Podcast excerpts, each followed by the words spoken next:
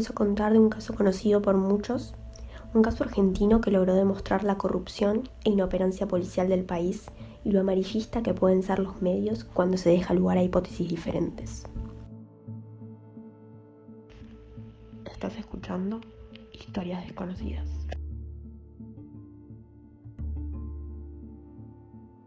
Todo comenzó el 14 de noviembre del año 2009. La familia Pomar, Luis, Gabriela y sus hijas de 3 y 6 años, Candelaria y Pilar, emprendieron viaje desde su casa en José Mármol rumbo a la ciudad de Pergamino, ambas ciudades ubicadas en la provincia de Buenos Aires.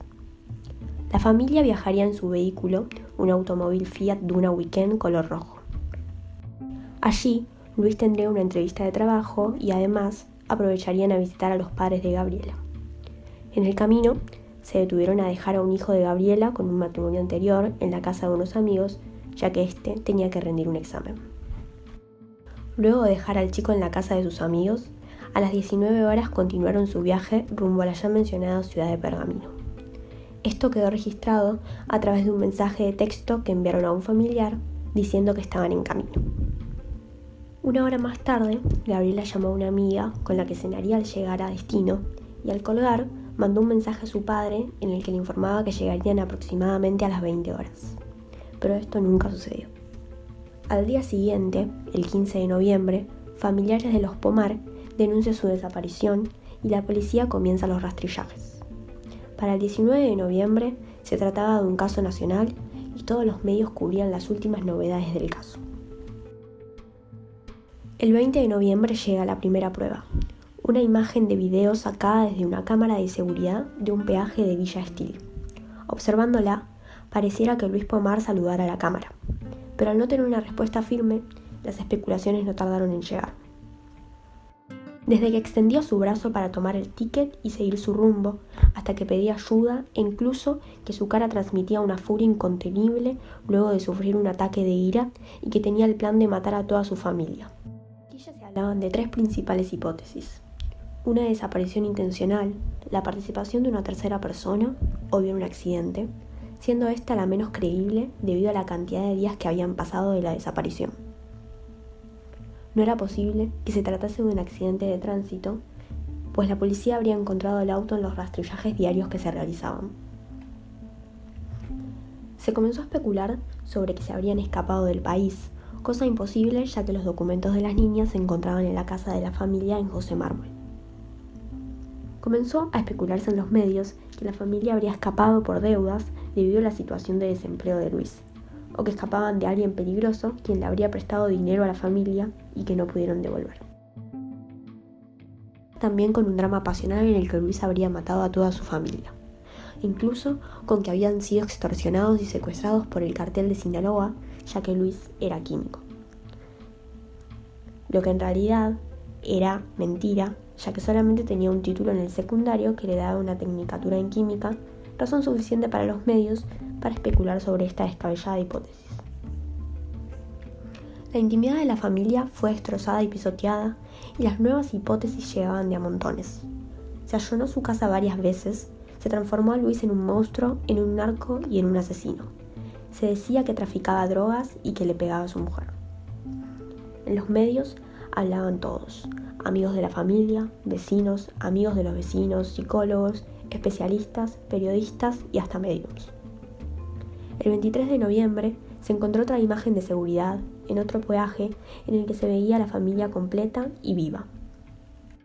Una testigo, días después, afirmó haber visto a la familia paseando en un shopping de forma tranquila, algo que fue rápidamente descartado por la policía. El primero de diciembre volvió a llenarse la casa de los Pomar en busca de un arma que, según testigos, Luis habría comprado para protegerse. Al no encontrarla, las hipótesis de que Luis era un asesino, un loco, un demente, cobraban fuerza en los medios. La casa se allanó dos veces más luego de este hecho. Los medios analizaban el perfil psicológico de Luis y aseguraban que había matado a su familia y que después se había suicidado amarillismo en su máxima expresión.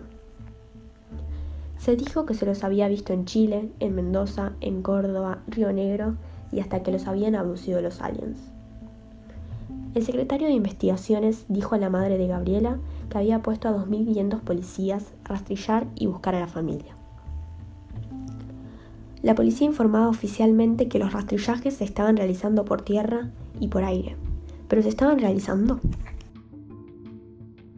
Según la policía bonaerense, se cubría todo el trayecto desde José Mármol hasta Pergamino, pero que no se encontraba absolutamente ningún rastro.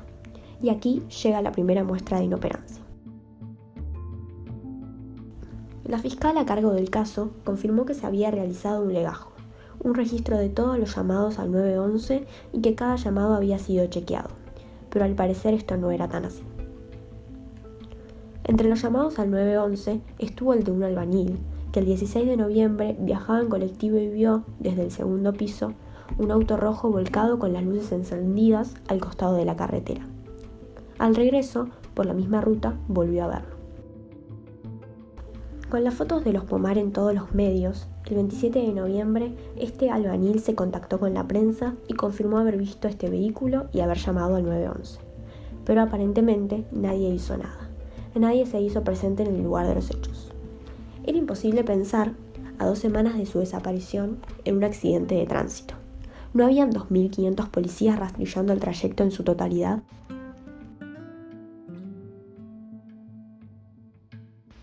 Estás escuchando Beachy Podcast. El día finalmente llegó. El 8 de diciembre, tras 24 días de desaparición, la familia fue encontrada muerta al costado de la ruta 31 entre matorrales junto a su Fiat Duna Weekend dado vuelta. Tras las autopsias, se constata que la familia se accidentó el mismo día que salieron de la ruta. Esto confirma lo evidente. Nadie los había buscado jamás, ni por aire, ni por tierra, ni siquiera con el reporte al 911 de un vehículo rojo volcado en la carretera en un tramo del trayecto de José Mármol hacia Pergamino, donde supuestamente se buscaba intensamente. Ocho policías quedaron involucrados en la causa penal. A los que habían archivado el llamado del albañil al 911 se los imputó por omisión de los deberes del funcionario público. A otros tres quien habían firmado el informe que indicaba que esa zona había sido rastrillada, imputados por falsificar las actas. En la curva donde fue encontrado el vehículo se encontró una marca de frenada de 12 metros de extensión. Según las actas, en el lugar donde hallaron el vehículo y los cuatro cuerpos se habían realizado al menos tres inspecciones, aunque se habla, según los archivos, de al menos ocho rastrillajes en la zona. El juicio por este caso se aplazó hasta que algunas acusaciones prescribieron. Quedaron solamente tres procesados que fueron a juicio recién en el año 2017, condenados a un año de suspensión. Finalmente, en mayo del 2018 se eliminó las condenas, ya de por sí mínimas, de los únicos procesados que textualmente fueron condenados por no haber visto lo que, a criterio del juez, debieron ver. Esa fue la excusa para revocar una condena a dos hombres que no vieron una frenada de 12 metros y un auto volcado justo al lado de la carretera con cuatro cadáveres a su alrededor. La familia estuvo desaparecida por 24 días, 24 días donde nadie los buscó, donde se acusó al padre de asesino, de loco, de narcotraficante, de deudor y de cientos de cosas más. 24 días donde los medios rellenaron horas y horas de programación con la desaparición de cuatro personas, dos de ellas de 3 y 6 años de edad que no estaban siendo buscadas, y nosotros, por supuesto, consumíamos esa información. Finalmente, la única culpable fue la justicia, las muertes tal vez no pudieron evitarse pese al lamentable estado de la carretera, pero sí pudo evitarse este circo judicial y mediático. Sin dudas este caso quedó para la historia como uno de los más bochornosos y aberrantes en la historia judicial argentina. Y este fue un nuevo episodio de Historias Desconocidas. Gracias por acompañarnos. Mi nombre es Diana Romero y si quieres sumarte a nuestra comunidad, te invito a que nos sigas en Instagram con nuestra cuenta Historias Desconocidas.